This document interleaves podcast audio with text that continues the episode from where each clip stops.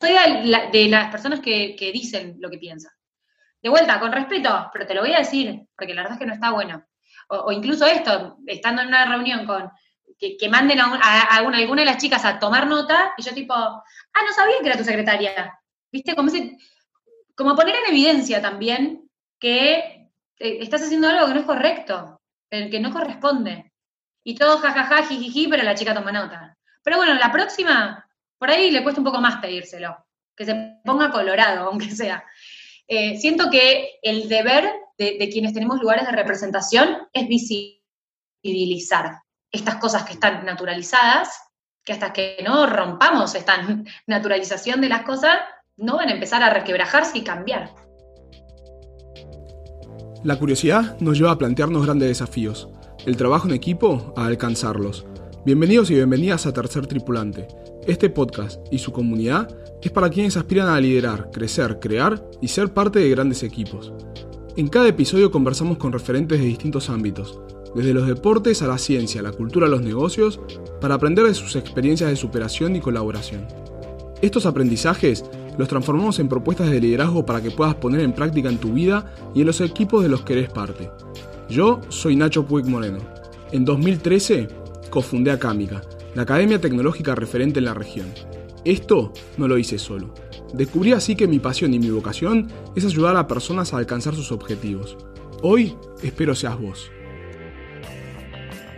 Venimos aprendiendo en las distintas conversaciones de tercer tripulante que una de las claves para los equipos y los grandes resultados es la diversidad. Lamentablemente, vivimos en un mundo donde esta diversidad no está instalada aún y la desigualdad es la norma.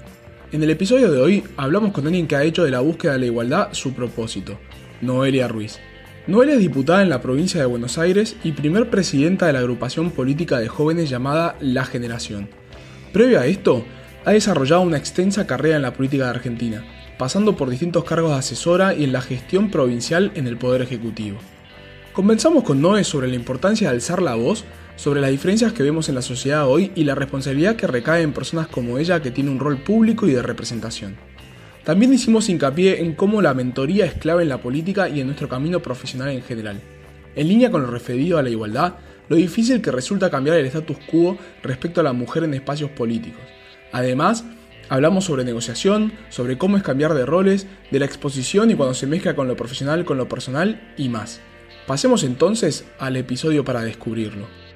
Hola Noelia, ¿cómo estás? ¿Bien? Bien, ¿vos? Bien, bien. Bueno, muchas gracias por sumarte a, este episodio de Tercer Tripulante y me gusta comenzar por hacer una pregunta para que te presentes, que la divido en dos partes. y tiene un sentido, después te explico, pero es, te quiero preguntar qué hace y qué hizo Noelia y quién es Noelia Ruiz. Y no necesitas hablar en tercera persona, está bien. es buena la aclaración. Em, ¿Qué hace y qué hizo?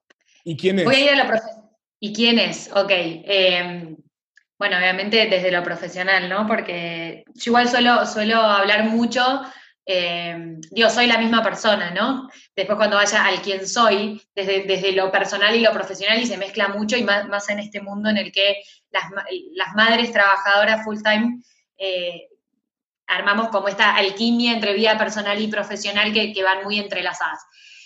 Eh, ¿Qué hace y qué hizo? ¿Qué hace hoy? Soy legisladora, soy diputada en la provincia de Buenos Aires, represento a la primera sección electoral, que es un conjunto de 24 distritos de Corredor Oeste y Corredor Norte.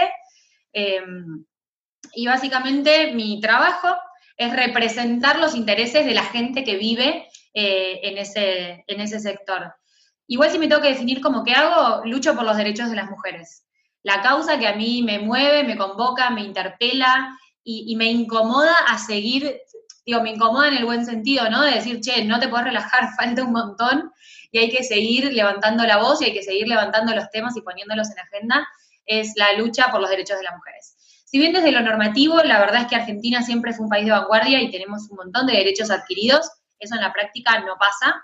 Eh, si vos te vas a cualquier número estadístico, es un dato objetivo, no es una opinión subjetiva mía, eh, en, todos, en todos los indicadores estamos peores, en todos.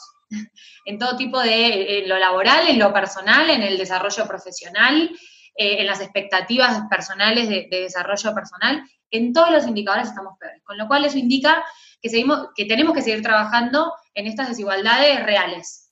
Con lo cual, ¿qué hago? Eso. Eh, lucho, lucho por una igualdad sustantiva, le llamamos las feministas, que es, que es el ejercicio real de esa igualdad. ¿Qué hizo? muchas cosas, trabajé mucho, trabajé mucho, mucho, mucho para llegar eh, hasta donde estoy. Eh, estudié relaciones internacionales y mm, la verdad que no tenía muy en claro eh, si iba a trabajar acá en Argentina, si iba a trabajar afuera. Y un poco las oportunidades de la vida me, me llevaron a empezar trabajando en un partido político. Entré de telefonista, tenía un título universitario y así todo entré de telefonista en plena campaña 2009 para lo que era en ese momento la Alianza Unión Pro. Eh, yo entré en el equipo de Francisco Narváez, estábamos en alianza con Felipe Solá y con Mauricio Macri, por eso era Unión Pro. Y eh, me acuerdo, entré el mismo día, yo entré de telefonista y otra chica entró de secretaria, era otro rango. Yo solo atendía y derivaba llamados. Soy muy culo inquieto, muy culo inquieto, entonces claro, atendía ya un par de llamados y era, era un pool de secretarias como de cinco, yo terminaba los tres llamados del día y le quemaba la gorra a mi jefa de dame más, dame más, dame más, ¿qué hago? Me aburro, me aburro, te, hago esto, dame esto, dame esto. A la semana me intercalaron con la chica, pasé a ser parte del pool de secretarias y a ella la pasaron de telefonista. Y la verdad es que, bueno, ya después si querés podemos hablar de campañas, ¿no? En campañas hay para hacer infinitas cosas. Eh, y ser parte de, de las secretarias de ese momento, del candidato, me permitió hacer de todo. Desde ocuparme de temas de boletas, hablar con candidatos, ir a territorios, sacar la foto, no sé, un millón de cosas que, siento que fueron eh, claramente los cimientos de mi carrera, la semilla que, metió en mí lo, político y el interés por lo político, ver el candidato en la calle hablando con la gente, lo que se generaba. Eh, y ahí me empezó a gustar la política. Así que, ¿qué hice? Trabajé un montón, eh, empezando por ahí, pero digo, hice de todo, de todo. Después fui asesora parlamentaria de uno de los diputados que entraron en esa fórmula, lo asesoré también en redes, eh, le llevé la agenda, mm, me metí en todo programa que pude participar, hice una maestría afuera, eh, me gané una beca para, un grupo que, una fundación que se llama FURP, no sé si por ahí la conocés, Fundación, fundación Universitaria Río de la Plata, que beca todos los años a, a 15 chicos y chicas de todo el país, porque es federal, para irse un mes y medio a Estados Unidos a capacitarse y a tener reuniones políticas. Nos anotamos el año que yo participé 1.200 personas y te van filtrando por exámenes. Eh, llegamos 15 y quedé. Eh, nada, digo, lo cuento como ejemplo porque digo, todo lo que puedo me anoto y siempre me acuerdo, yo estaba embarazada cuando viajé a FURB, eh, embarazada de mi primera hija y, estaba en plena preselección y me entero que estoy embarazada y dije, bueno, ya fue, dejo la, dejo la, selección. Y mi marido me dice, pero estás loca, o sea, si no viajas ahora, después con un bebé no viajas más, aprovechalo. Dije, bueno, total, ni sé si voy a quedar. Y quedé. Em, así que menos mal que viajé, porque la verdad es que, obvio que después con niños es más complejo. Y, me acuerdo que también ese año embarazada volví de este lugar, me anoté en, en un posgrado en la UBA sobre em, lavado de activos y mi mamá me dice, pero estás a cuatro meses de parir, ¿qué, qué, haces anotándote? No, pero yo puedo, yo puedo, yo quiero hacer, yo quiero seguir preparándome. Bueno, nada, terminé mi posgrado con muchísimo esfuerzo, mi bebé tres meses después me quería matar, dije, ¿por qué no escuché a mi mamá? Eh, con esto lo que te quiero decir es siempre como muy activa, buscando, buscando aprender, buscando crecer. Este año también me anoté de vuelta en un posgrado, estoy haciendo un posgrado de casa, eh, nada, siento que, siempre hay un montón de cosas para seguir haciendo y para seguir aprendiendo, así que eso es lo que, lo que hice y lo que hago. ¿Y quién soy?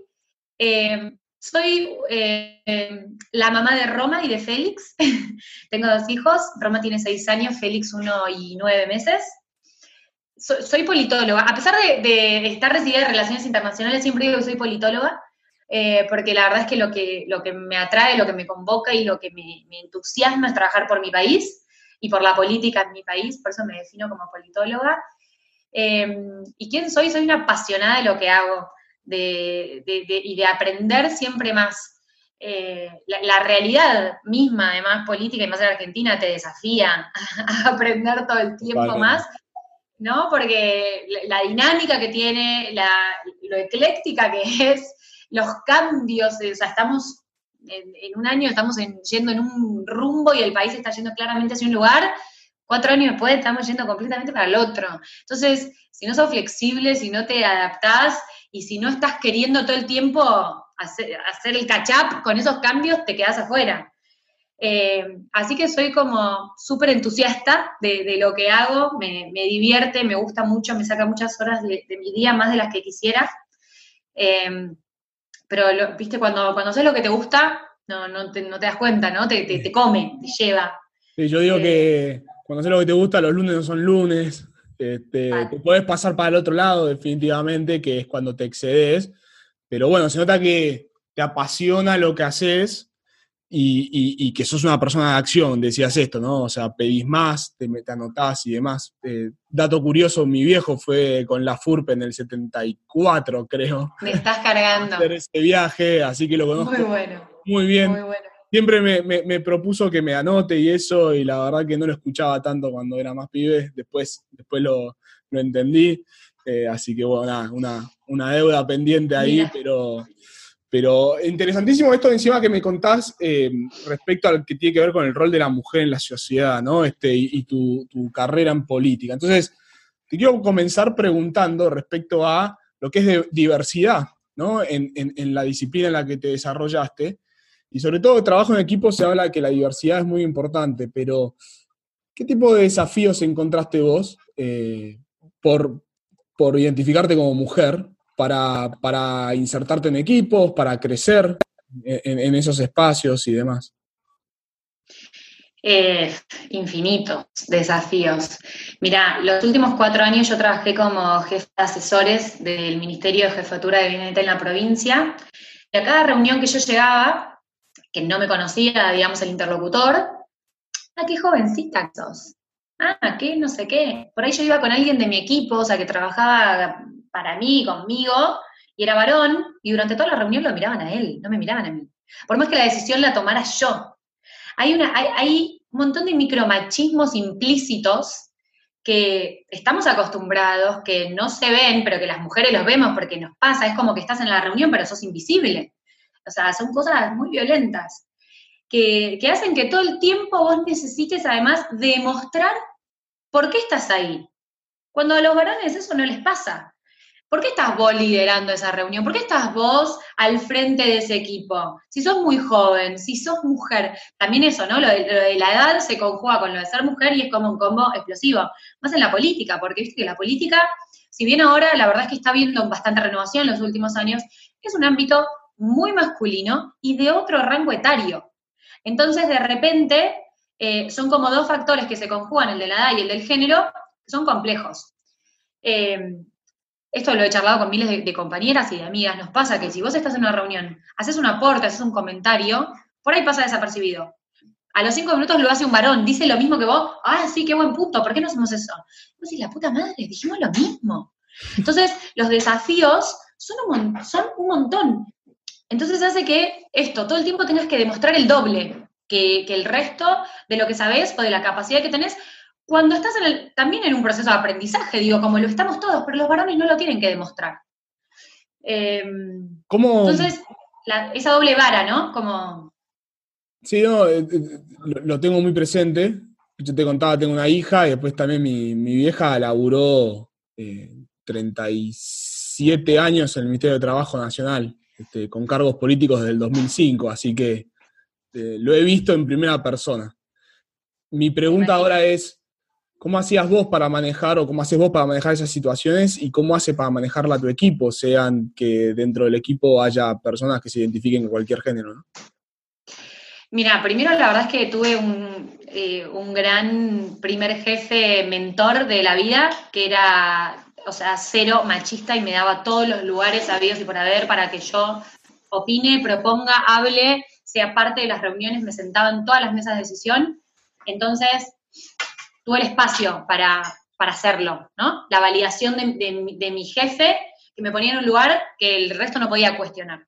Entonces yo ahí fui ganando mucha confianza también, porque, nada, primero por el ejercicio mismo de estar validada, entonces no tener que, demostrar eh, otra cosa más que el por qué estás en ese lugar y por qué estás tomando esa decisión. Eso por un lado, ¿no? Entonces a mí me generó confianza. Eh, y después, ¿cómo hago? Soy bastante, voy a usar la palabra audaz, eh, para ser políticamente correcta. Eh, digo, y yo también, eh, al ser militante de, de, esta lucha, de estos lugares por las mujeres, y al tener una voz de representación hoy, también tengo la obligación de ocupar esos espacios y, y hacerlos valer y hacerme escuchar. A mí me ha pasado de estar en reuniones con gente muy importante, muy importante, eh, en la que termine la reunión y me dicen, ¿vos después me mandás mis pendientes? Y yo contestar, no, anoté los de mi jefe, no, sé, no trabajo para vos. O sea, también quiero decir con esto, saber plantarse con, con, altura, con respeto, en el lugar que a uno le corresponde, o sea, saber ocupar el lugar que uno tiene y hacerlo valer y hacerlo respetar. mi equipo está compuesto por paridad absoluta, te diría, somos, son 50 y 50. Eh, y siempre, imagínate que, digo, soy una ferviente defensora de esto, o sea, en mi equipo estas diferencias no existen de ninguna manera. Y, y cómo lo manejo con mi equipo, digo, con total naturalidad, digo, para mí el género no es un dato. Digo, el dato es cuál es el aporte, de qué estamos hablando, quién es el experto en la materia de lo que estamos hablando.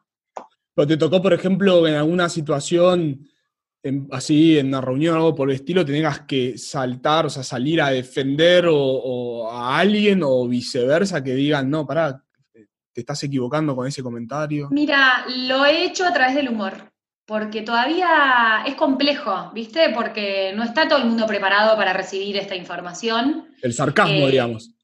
Sí, un poquito. Sí, sí, pero, pero soy de, las personas que, que dicen lo que piensan de vuelta, con respeto, pero te lo voy a decir, porque la verdad es que no está bueno. O, incluso esto, estando en una reunión con, que, manden a, alguna de las chicas a tomar nota, y yo tipo, ah, no sabía que era tu secretaria. ¿Viste? Como, como poner en evidencia también que eh, estás haciendo algo que no es correcto, que no corresponde. Y todo jajaja, jijiji, pero la chica toma nota. Pero bueno, la próxima, por ahí le cuesta un poco más pedírselo, que se ponga colorado, aunque sea. Eh, siento que el deber de, quienes tenemos lugares de representación es visibilizar estas cosas que están naturalizadas, que hasta que no rompamos esta naturalización de las cosas, no van a empezar a requebrajarse y cambiar. 100% de acuerdo y sobre todo cuando tenés un rol de, de jefe, ¿no? jefe y líder no son sinónimos, eso siempre lo aclaramos en, tercer tripulante, pero bueno, este, suponiendo que encima un buen líder, no solo un jefe, es quien reconoce y, se anima a decir eso en voz alta. Hay una frase de Luther King que no la voy a citar exacta, pero dice algo así como que no le tenía tanto miedo a, lo que dicen sus enemigos, sino que le tenía más miedo al silencio de sus amigos, ¿no? Este, como diciendo, eh, alzar la voz alzar la voz ya no sirve solo por no ser machista, sino hay que ser anti-machista, ¿no? Como una propuesta. Totalmente de acuerdo. Sí, y, y mencionaste eh, el rol de, un mentor, ¿no? Y mm, si bien los mentores son muy importantes en cualquier disciplina de la vida, en política parece ser como que es extremadamente importante para poder proyectarse. Eh, ¿Cómo encontraste a esas personas y cómo fuiste construyendo esa relación? Porque esto es lo último que digo de la pregunta, que es, mucha gente no sabe cómo ser mentoreada. En política es central, central porque en política, digo, hay, ir a estudiar en la facultad un montón de cosas, pero los códigos de la política, lo que no se dice, eh, lo, gestual, lo simbólico, tienen un rol central. Eh, y eso solo se aprende en, la calle de la política, ¿no? en las reuniones políticas, en donde se toman las decisiones. Em, y te lo, van mostrando con el ejemplo. Digo, cuando tenés la suerte de haber tenido un jefe, líder, mentor, como, como me tocó a mí, que fue mi primer jefe, nada, ¿cómo lo encontré? La, mejor suerte del mundo, no sé cómo explicarte, porque fue casi casualidad. Aunque la verdad es que yo creo que, si bien creo en las casualidades, también creo en que uno intenciona y se mueve de determinada manera y genera, eh, a veces inconscientemente, y, digo, y se van dando casualidades que, también están ahí porque uno las va generando. Y, a mí él me lo enseñó desde ese lugar, como te decía antes, yo tenía 22 años y él me llevaba a todas las reuniones de toma de decisión. Está bien, yo estaba ahí y tomaba nota para él, para después todos los pendientes, pero yo estaba presenciando constantemente negociaciones, cierres de listas, conversaciones políticas, desayunos, en donde, no, donde todo lo que se decía era lo que no se decía. Eh, entonces el aprendizaje fue enorme, enorme. Eh, así que eh, en política es súper importante. ¿Y, cómo fuiste construyendo la relación, no? Porque ah. eso que yo te decía, que no se sabe mucho cómo, cómo ser mentoreado o mentoreada, ¿no? Quizás definitivamente lo que dijiste es la suerte se crea, no aparece. Yo soy muy creyente de eso, ¿no? Hay que salir a buscarlo, después obviamente hay casualidades, como dijiste, pero después una vez que hiciste el contacto, es como, bueno, ¿y ahora qué hago? ¿Cómo sigo? ¿Cómo lo construyo? ¿Cómo lo fomento? Bueno, a mí ahí lo que me pasó es que como era mi jefe directo, ¿no? Compartíamos muchas horas al día y, y, en esto que yo te digo que soy como muy inquieta, yo empecé siendo la secretaria, le terminé desarrollando una página web, no desarrollando, pero todo el contenido, le terminé escribiendo los discursos, manejando las redes, pero todo por iniciativa de, sí, ¿qué te parece hacemos esto? ¿Qué te parece hacemos lo otro? Y todo el tiempo en un, en un prueba y error y en un, si hacemos esto, no, no es, ¿sabes por qué? Por tal otra cosa, por esto, fíjate esto, fíjate el otro. Entonces, fuimos construyendo un vínculo desde lo humano y lo profesional em, que fue armando esa red, eh, de, no sé si red, como esa relación de, mentoreo. De hecho, yo después fui creciendo también por, por moverme eh, digo, yo llegué a mi último trabajo no, a través de él, sino a través de mis propios contactos y mis propios movimientos. Eh, y él obviamente siempre me acompañó y cada tres meses es, che, café, recalculé cómo, vengo, cómo estamos, vengo bien, vengo mal. Y, la verdad es que yo siempre lo que él me dice lo interpreto con la mejor de las intenciones porque sé que, está dado para que yo mejore. Entonces, no, no, lo tomo como una crítica, al contrario, lo tomo como una oportunidad porque evidentemente puede ver cosas que yo no, me, conoce y conoce el entorno, conoce la política, entonces eh, todo lo que yo pueda tomar de su, de su feedback siempre me va a servir para, para que me vaya mejor. O sea, yo estoy buscando también ese feedback constantemente. Claro, o sea, definitivamente hay que salir a buscarlo. Ahí rescato muchos muchos conceptos que dijiste, ¿no? O sea, tener la iniciativa, ofrecer ayuda, ¿no? Proponerle, hagamos esto, hagamos lo otro, arremangarse, definitivamente, ¿no? Este, 100%. Querer aprender. Lo, que dijiste, estabas, estabas como en la cocina de la política, o sea, y, el estar en un rincón escuchando ya es un montón eh, para aprender, ¿no? Y eh, bueno, a veces quizás es trivial decirlo, pero está bueno y por eso este espacio es como para reflotarlo, ¿no? ¿Cuánto estás haciendo vos hoy para salir a buscar lo que querés? ¿no? Esa es la, pregunta a veces le, dejo a, a, quienes escuchan. Sino, y, en lo que tiene que ver con nuevos mentores, porque bueno, acabas de decir que seguís viéndolo a, esta persona. ¿Fuiste incorporando otras personas en este camino? Eh, sí, sí, fui, incorporando. Te diría que concretamente una persona más. Eh, después tengo, tengo varias personas que, depende del tema, depende del momento, consulto. che, ¿cómo la ves? ¿Qué pensás? ¿Es por acá? No, sí. Eh, uso bastante esa herramienta porque nada, uno siempre está sesgado, digo, o estás involucrado, no, no lo ves igual. Eh, yo creo que siempre, siempre, siempre sirve muchísimo. Incluso hasta mi propio compañero, digo, mi marido, Santi, un montón de veces, tipo, che, ¿qué pensás de esto? ¿Cómo lo ves? Por fuera de lo político también, porque a veces te pasa esto, ¿viste? Te pasa de rosca del micromundillo de la política y perdés un poco de conexión con la realidad, entonces también está bueno buscarlo afuera. Pero sí, tengo, tengo una persona más que te diría que desde lo político es alguien que también voy a buscar y consulto cada tanto.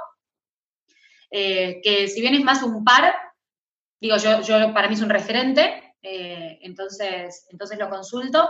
Y después tengo como micro mentores, así como respecto al tema o la coyuntura, con quienes intento ir haciendo como ese chequeo, feedback, ida y vuelta que, creo que nos sirve a todos, además, porque es, una construcción de confianza en el camino, ¿no? Si yo te estoy consultando, también es porque valoro tu opinión, la tomo y, genera un, ida y vuelta a eso. Y me parece que está bueno.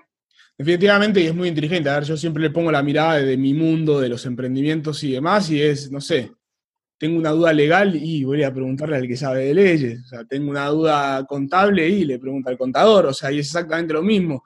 Y a veces no tenemos esa noción de que lo podemos construir más allá del rol y la disciplina en la que nos encontremos. eh, y que no necesariamente, como dijiste algo que rescato, es, no es una cuestión de edad muchas veces. No, no tiene nada que ver con la edad, tiene que ver con la experiencia de vida, con las formas de ver el mundo, definitivamente. ¿Y no estás haciéndolo al revés? ¿Estás mentoreando vos personas? Eh, no, pero no por nada en especial, no sé. Eh, o sea, lo que me pasa algo que, viste, soy presidenta de una agrupación política, mm. la generación, eh, y como desde que estoy en ese lugar, como que adquirí otra visibilidad hacia adentro del grupo mismo, y sí me pasa que hay un montón, sobre todo de chicas, que, me escriben como pidiéndome consejo, pidiéndome consulta, tipo, che, no, vi que vos hiciste no sé qué, ¿cómo la encaro? ¿Cómo hago?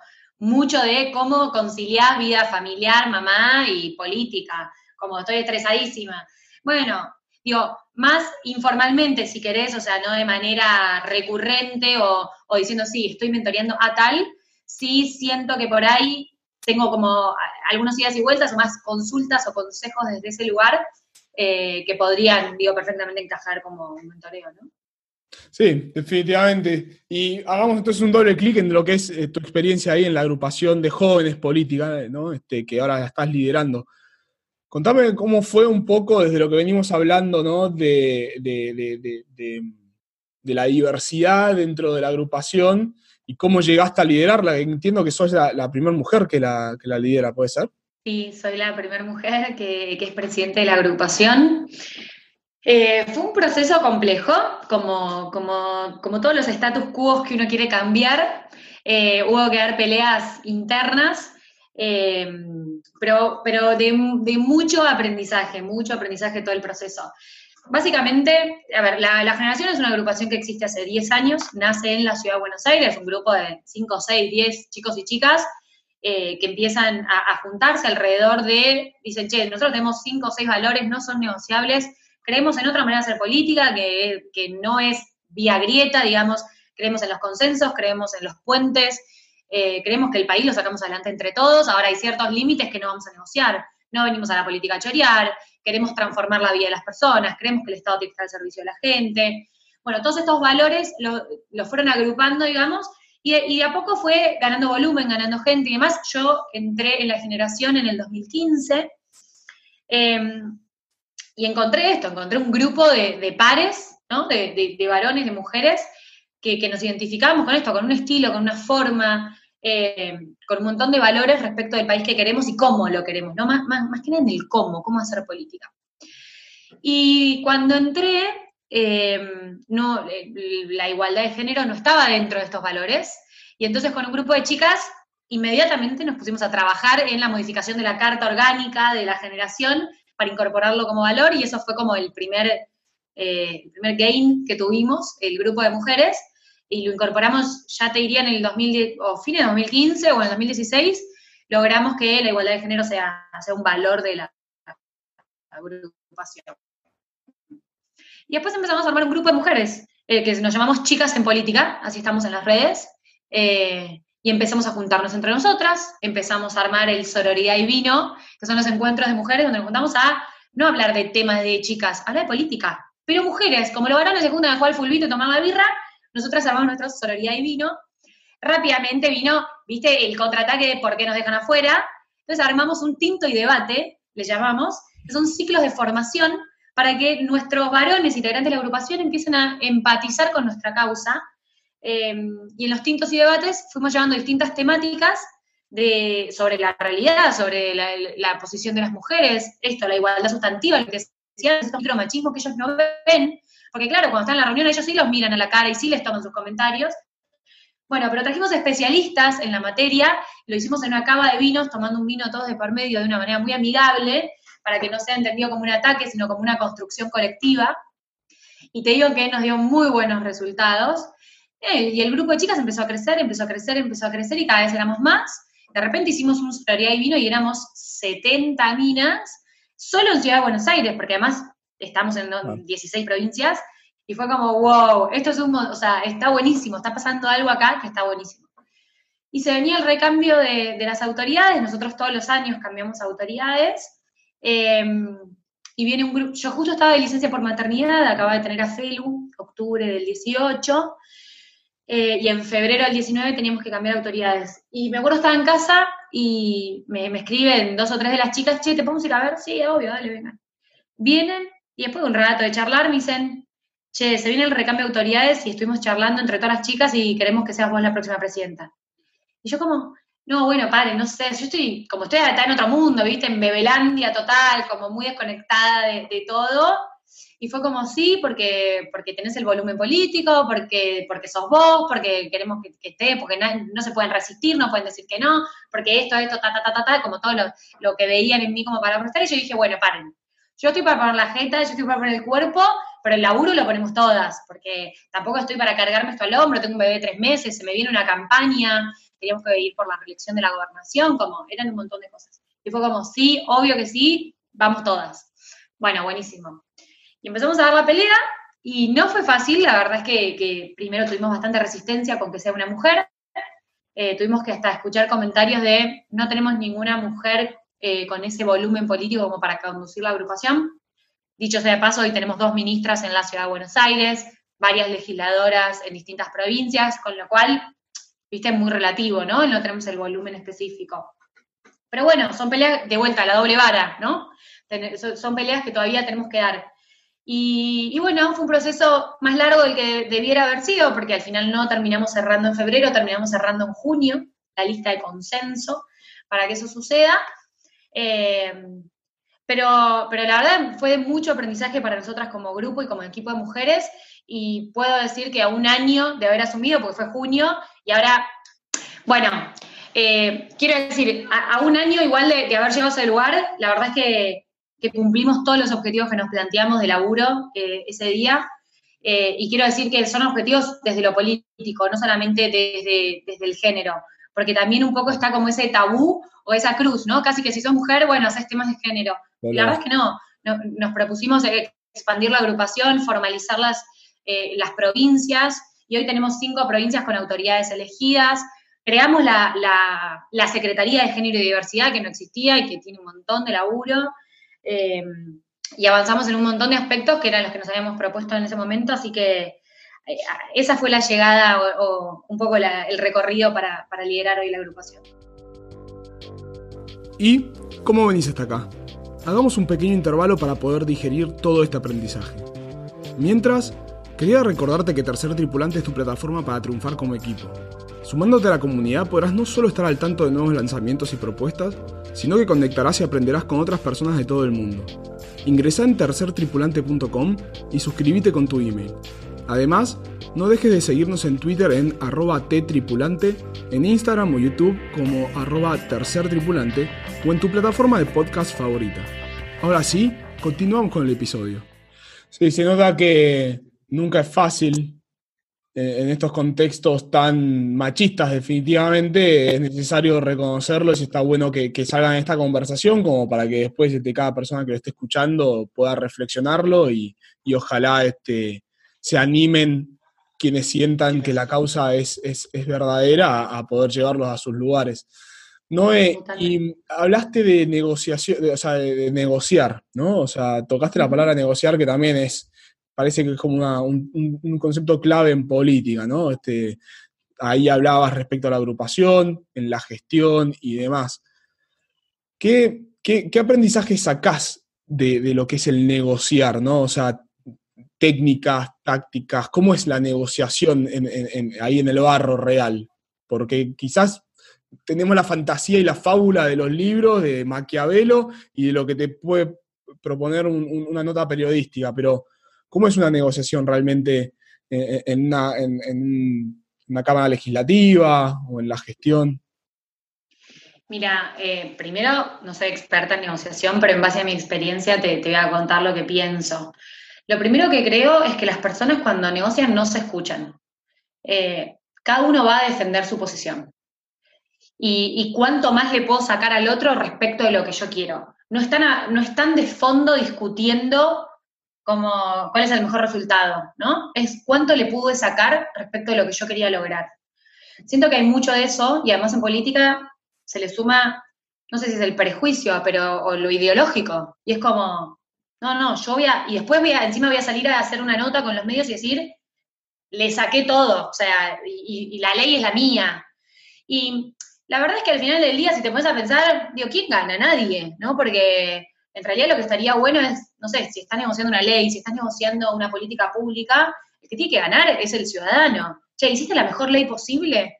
Vos así te das cuenta que hoy que tenés un montón de leyes que son un copy-paste de artículos que lo único que buscaron fue darle un artículo a cada legislador que había trabajado el tema para que todos se sientan parte, pero en realidad no trabajaron de fondo el mejor proyecto posible, sino el mejor proyecto negociable. Y ahí hay muchísimo para, para, aprender desde lo político, muchísimo. Porque la verdad es que al final del día vos estás estableciendo marcos normativos para la sociedad que a veces no tienen ni sentido o son contradictorios. Esto pasa cuando, claro, vas a implementar la ley y te das cuenta que te sacaron un artículo que te explicaba el anterior o te lo... Entonces, creo que ahí hay muchísimo, muchísimo para aprender. Eh, en ese sentido, digo, con esta experiencia de haber sido asesora también de un legislador y haber entendido eso, yo ahora presenté, bueno, estoy presentando algunos proyectos y tuve mi primer proyecto que fue ley eh, hace poco, el 21 de mayo, y lo que hice fue armar el proyecto y presentárselo al Ejecutivo. Che, ¿cómo lo ves? ¿Te parece que está bien? ¿Le pondrías algo? ¿Le sacarías algo? Porque al final del día lo va a implementar el Ejecutivo. Porque la verdad es que como legislador de la oposición, sí, yo te puedo pedir un imposible. Al pedo, no va a salir nunca. Siento que pierdo el tiempo, ¿no? Porque hago trabajo, trabaja en mi equipo, pensando la ley mejor del mundo, y la verdad es que lo perfecto es enemigo de lo posible. Entonces, me parece que en el medio hay que ponerle realidad y también como humildad. No sé, y si no sale mi proyecto, pero sale el de otro y está mejor, bienvenido sea, porque eso es lo que estamos buscando, el mejor resultado. Eso en política igual cuesta, ¿viste? A veces, porque es como qué partido saca más leyes o de quién es esta bandera o... Bueno, eh, es, un tema sensible. Pero la verdad es que yo siento que haber recorrido ese camino me sirvió, porque al final del día, ¿por qué salió mi proyecto? Creo, porque un poco recorrí ese camino. Lo armé, lo presenté al Ejecutivo, me lo devolvió, estuvieron de acuerdo, les pareció que era correcto. Eh, entonces después no había mucho para modificar porque, porque estaba, chequeado por las dos partes. Es interesante porque hay conversación, eh, ¿no? Y no son solo aquellos proyectos que de repente quizás salen en los medios y toman más revuelo porque, bueno, sí, obviamente generan más conflicto por, el, por lo que sea. Eh, hay más, hay más que solo un par de proyectos, está, está claro y es bueno saberlo. Y, eso que mencionás de, de quién, de quién gana al final de cuentas, ¿no? Es que en definitiva en tu, en tu rol es este, los y las ciudadanas, ¿no? Este, en definitiva estás como representante de ellos y ellas. Pero bueno, no, nos olvidamos de eso y, una pregunta que tenía es que justamente en la, política es muy competitivo todo, ¿no? Sobre todo también dentro de los partidos. Y vos pasaste en un momento de, estar como del lado del soporte de la campaña a hacer, a hacer campaña para vos, entrar en la lista y, y ser, ser elegida. ¿Cómo fue esa experiencia? O sea, ¿cómo fueron esas negociaciones y, cómo fue después ya la campaña en sí? ¿Qué, habías aprendido de tu, de tu experiencia anterior que ahora la estabas implementando vos para hacer tu campaña? Mira, ¿cómo fueron esas negociaciones? Primero, de mi lado, una clara vocación de querer ser y de manifestarlo abiertamente, ¿no? con la persona que tiene la lapicera, sí, che, yo quiero ser, desde el primer día. Entonces, de hecho, en el 17 también fui candidata, pero no entré. Quedé en la puerta, se entró hasta la anterior a mí. Em, y en esta de vuelta, ¿no? Pero siempre con mucha claridad manifestando mi intención de ser y además trabajando detrás de ese objetivo. O sea, me puse ese objetivo y es como, bueno, ¿qué tengo que hacer para que, para que esto sea lograble sin que el circuito diga, che, ¿por qué está piba hasta ahí si no tiene nada que ver? No, bueno, para sí tiene que ver. Hizo esto, esto, esto y lo otro. Entonces, como trazar, trazar poner las, armar las condiciones necesarias y suficientes para que mi lugar sea legítimo también. Em, eso respecto a las negociaciones para llegar. Y después es muy loco estar del otro lado, ¿no? Si bien la verdad es que la campaña era la figura central, que en este caso era la gobernadora, todo el resto está, no nos conoce de nadie, ni mi mamá me likea todas las publicaciones, digo, todavía no me conoce nadie. Eh, pero sí sentís igual la responsabilidad de lo que decís y lo que haces, porque al final del día no te conoce nadie, pero sos candidato a o sos legislador de. Eh, y entonces, ahí hay, algo que es muy loco, porque yo algo que, también intento siempre aclarar, eh, como poner en, jaque, y es decir, los políticos no nacemos en Marte y un día llegamos acá y gobernamos. Somos personas de carne y hueso que tenemos una vocación y, la oportunidad o el trabajo para llegar hasta un lugar y ejercer un cargo. Ahora, no dejamos ser personas, nos podemos equivocar, podemos decir cosas que son incorrectas y, podemos volver hacia atrás y decir, che, pará, no era por ahí. Ahora, sin embargo, la vara que hay sobre nosotros, como si tuviéramos que tener eh, todo clarísimo y saber de todos los temas y poder opinar de todos los temas, es difícil. Entonces hace que a la hora de que vos vayas a dar una opinión de algo, primero pienses un millón de veces qué vas a decir. Segundo, ¿por qué la mayoría también elige probablemente no decir? Digo, ¿cuántos legisladores conoces? ¿Vos sos de provincia de Buenos Aires, Nacho? ¿A cuántos legisladores conoces? No, en realidad terminé siendo un converso, o sea, estaba en Vicente López y me mudé a Capital. Pero sí, definitivamente no, no conozco, o sea, no, ni, ni los leo, voy a ser sincero. Claro, claro. Es que, ¿Por qué? Porque hay como una distancia entre la gente y la política abismal, por millones de motivos, digo, podemos hablar un año de esto. Pero la verdad es que, digo, somos personas que como vos, como yo, que llegamos a un lugar con una vocación y con una intención de hacer un montón de cosas, pero después cuando estás acá, ya a mí ahora no me miran igual, ¿viste? Si sos diputado, sos política, eh, ¿cómo habrás llegado? ¿Qué habrás hecho? O si tenés, ¿viste? El culo sucio, ¿no? De haber... No, pará, boludo, laburé un montón para estar en donde estoy y con la mejor de las intenciones voy a llevar adelante con muchísima responsabilidad mi trabajo. Igual me puedo equivocar también. Ahora, como que no hay mucho margen para eso. Em, entonces, digo, el trascender del otro lado es muy difícil porque pasás a tener como mucha responsabilidad desde ese lugar mm. y entonces, bueno, tenés la mayoría que elige no opinar, no decir, no, no hacer nada, pasar por abajo del radar.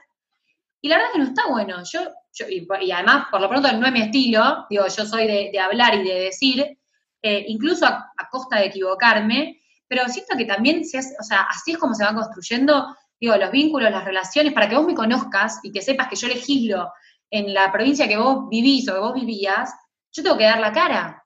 Y bueno, y en ese dar la cara, obvio que corro riesgos, pero estaría bueno que eh, no se juzgue tanto, ¿no? Y se acompañe más desde lo legítimo. Che, para, está buena las causas que está llevando esta piba. O no, no me cabe, le voy a decir que esto no me gusta lo que está haciendo. Entonces, bueno, como ese aprendizaje también, ¿no? De hasta dónde, hasta dónde te expones, porque después se meten con tu familia, con tu vida, y si vivís en donde vivís, y si te va como te va, no sé, ni idea, mi marido trabaja en el sector privado, tiene una pyme, la rema, pero más o menos le va bien.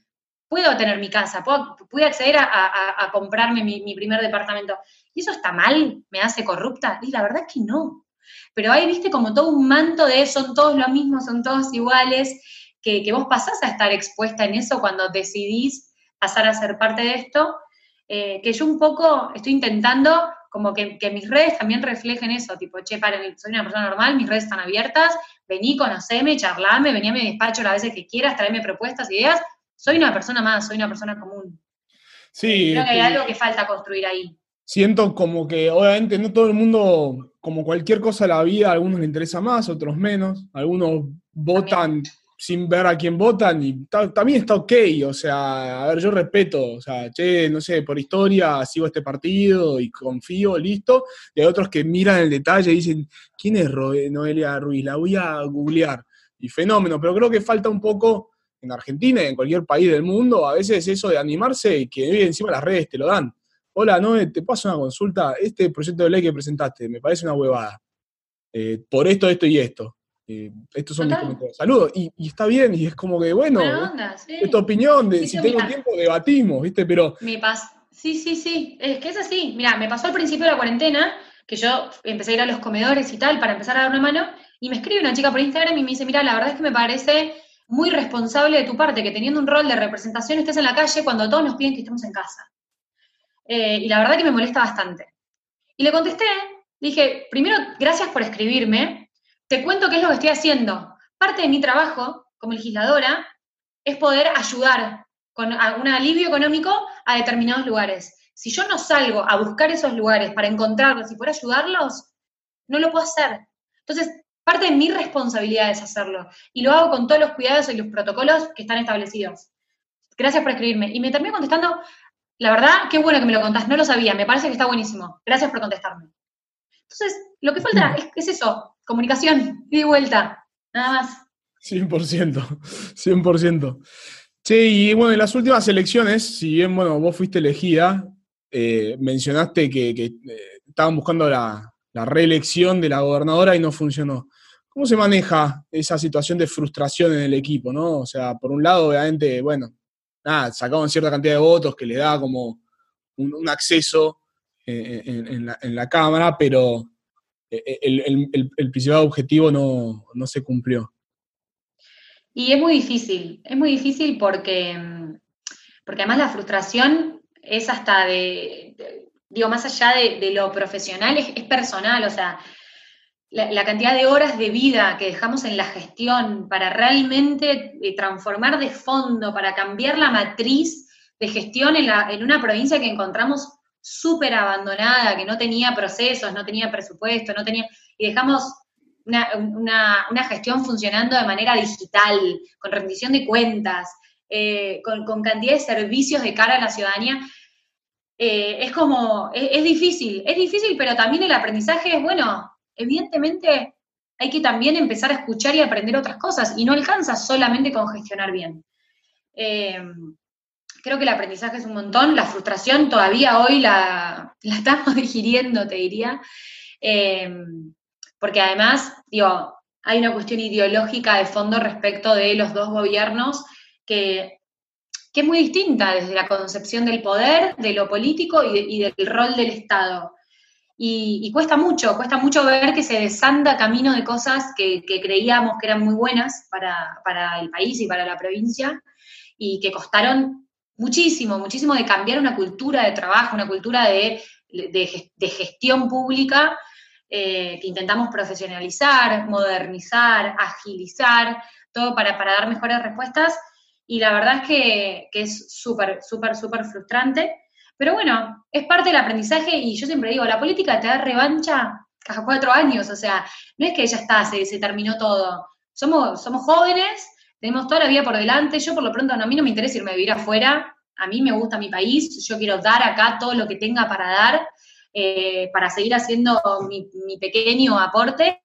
Y, bueno, tenemos que aprender, tenemos que hacer una autocrítica también de lo que hicimos mal, para que ojalá en algún momento podamos volver y hacerlo mejor. Eh, Esto mismo que me contases, no sé, los equipos, o sea, como que tuvieron espacios para conversar, para hacer catarsis, para acompañamiento. ¿Cómo, fue, ¿Cómo fue eso en, situación de equipo? Lo hicimos primero eh, digo, todos los que nos tocaba tener gente a cargo lo hicimos hacia adentro con nuestros equipos. Lo hicimos después también con, digo, por lo pronto sé, que también sucedió en otros ministerios, la gran mayoría de los ministros lo hizo con todo su equipo, en el hacia adentro, en esa autocrítica. Eh, incluso María Eugenia, incluso María Eugenia nos dio el espacio de conversación y de autocrítica para conversar con ella, eh, y yo creo que eso es valiosísimo, valiosísimo. Y, fue muy necesario, digo, porque tenemos que aprender, digo, si, uno no aprende cuando, o sea, uno aprende cuando le va mal, no cuando le va bien. Eh, así que creo que eso sirvió un montón. Sí, es clave siempre darse el espacio como para poder externalizar lo que uno está sintiendo y pensando. Pensando por a veces puede ser más fácil, quizás sintiendo no nos animamos tanto como decir, che, mira, estoy frustrado, estoy frustrada. Y decirlo en voz alta nos sirve muchísimo para poder escucharnos a nosotros mismos y dejar que ese proceso de duelo eh, surta efecto, ¿no? Porque en definitiva está bueno lo que es. Eh, la vida te da revanchas, obviamente hay muchas personas que tienen situaciones más difíciles y como hablábamos al comienzo, somos privilegiados, pero, pero bueno, este, es, ponerle un poco una mirada positiva, si no, si no, no nos queda nada. Si no, eh, ¿qué tipo de liderazgo te gusta? Y si te sale practicarlo, ¿no?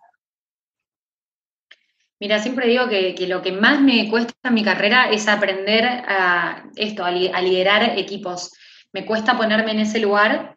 Em, creo primero porque esto, soy una persona de la acción. Entonces, quiero hacer algo, voy y lo hago. Me cuesta el delegar. Em, igual, obviamente, es un, es, un, aprendizaje constante, ¿no? También, porque a medida que, fui creciendo, me fue tocando cada vez, eh, ¿no? Ir, ir incorporando equipo e ir aprendiendo en esa delegación. Em, pero ¿qué tipo de liderazgo me gusta? El liderazgo humano, ¿no? Como el que tiene en cuenta que esto, que no somos robots, que somos personas, que nos pasan cosas, que te puedes equivocar, que puedes tener un mal día, que te puede estar pasando algo en tu casa y no lo estás contando porque estás en el laburo y de repente te equivocaste algo del laburo y que del otro lado haya una mirada humana. Me parece eso como súper importante. Eh, me gusta el liderazgo ese que eh, pone, pone, en valor el, rol del otro y de ese, digo, el rol del equipo en el sentido de che, para esto está bueno, presentalo vos en la reunión, no lo presento yo. Para también darle voz y juego a alguien del equipo. Eh, este, el que reconoce que yo no sé todo. La verdad es que no, no, lo sé todo. Por eso tengo un abogado, por eso tengo una politóloga especialista en temas de feminismo y por eso tengo una asesora en comunicación. Y, cada uno de ellos me hace mejor, pero digo, eh, son, parte de mi, de mi construcción, no, no, puedo prescindir de ellos y en la materia en la que ellos son especialistas, yo soy aprendiz. Creo que, ahí hay un aprendizaje o un trabajo conjunto. Y a eso voy cuando digo que me cuesta ponerme en equipo, como que soy muy horizontal en ese sentido. Eh, si bien marco el hacia dónde vamos, y cuáles son los temas y qué es lo que yo quiero hacer, después lo construimos entre todos. Es como el abogado, che, por acá no se puede por tal, por tal motivo, te recomiendo por acá. Buenísimo, vamos por ahí y después viene la, asesora en comunicación, che, ¿por qué no lo contamos de esta manera en vez de tal otra que vos me planteas? Bueno, sí, obvio, entonces sos vos, vamos por ahí. Como que en ese sentido siento o intento eh, hacer una construcción horizontal. Claro. El desafío quizás es, por lo que te escucho, es que como es una persona de hacer, quizás el tener que frenarte y decir, bueno, para, no es. Total. incorporar. O sea, me siento identificado porque yo también soy muy así. Yo hago, hago, hago, hago. O sea, se me mete algo en la cabeza y ¡pum! voy adelante. Y, y mi desafío para ese tipo de liderazgo que comulgo es, para Nacho, frena un segundo, escuchá, preguntá, incorporá y luego seguir con esa energía, ¿no?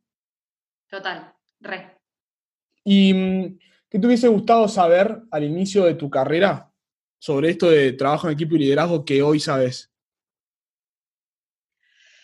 Eh, mira, es algo que supe al inicio de mi carrera, pero no lo supe interpretar. Eh, y, el, tiempo me ayudó a entenderlo. ¿Por qué? Eh, una de las chicas que trabajaba con nosotras en aquel equipo de secretarias era bastante brava y como éramos las más chiquitas, nos tenía cagando. Me iba llorando a mi casa una vez por semana. terrible. Y me acuerdo que una chica del equipo de comunicación, que era diseñadora, me hizo tipo un fondo de pantalla hoy soy amiga de ella personal, que me puso, no es personal. Y yo en ese momento, sí, es personal porque me dice esto, me dice lo otro, y yo no sirvo para esto y no sirvo para lo otro. Claro, no era personal, el problema era de, de, esa otra persona que no sabía liderar, que solo sabía gritar y marcar el error. Y yo me iba tan frustrada a mi casa, tan frustrada, todas las semanas, y, esta chica me lo, digo, me lo enseñó en, mis primeras horas de laburo, pero, pero yo no lo supe interpretar. Y después de, muchos años, digo, siento que ese fue un gran aprendizaje y que ojalá lo hubieras, eh, lo hubiera interpretado bien en, su momento, porque cuando te das cuenta que no es personal, eh, que tiene que ver con, más con el otro que con vos, y que si, si le sacas emocionalidad a lo que pasa y le pones, digo, ya a mí me pasa mucho eso, soy muy apasionada, entonces si me marcaste en algo me equivoqué, chao, la frustración es como, listo, todo mal, esto, me voy llorando a mi casa.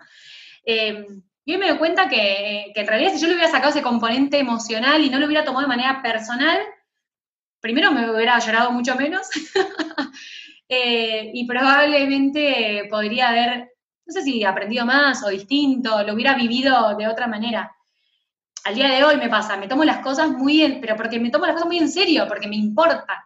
Entonces, a veces me cuesta, me cuesta eso, ¿no? Sacarle el corazón a, las conversaciones. Yo me doy cuenta que hay, personas que se matan en una reunión política y después van a tomar una birra. Yo digo, ¿cómo hacen? No puedo, o sea, yo soy la misma persona, o sea, con la misma pasión que te peleo el proyecto que quiero sacar, es con la misma pasión que después te, te entrego mi corazón y te cuento mi vida y mi familia tomando la birra. Entonces, bueno, ahí todavía hay algo que tengo que aprender, que es a separar un poco más las cosas. Es un lindo consejo. Yo lo digo siempre a, mis equipos, mis equipos, perdón, a los equipos de los que soy parte, eh, sea líder, jefe o no.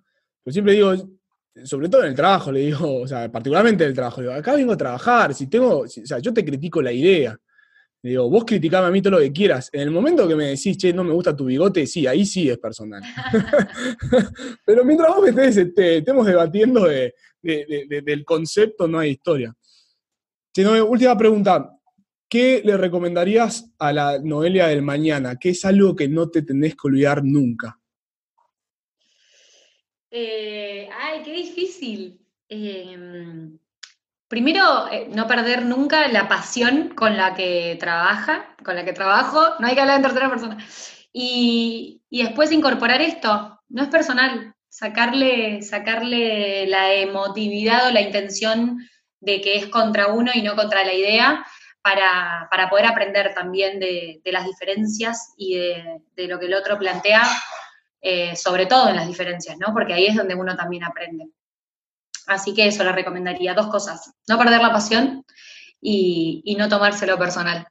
Está buenísimo. Mi vieja siempre dice que cuando la muerte me, encuentre, me encuentra haciendo algo que me divierte. Así que eso de la pasión, fundamental.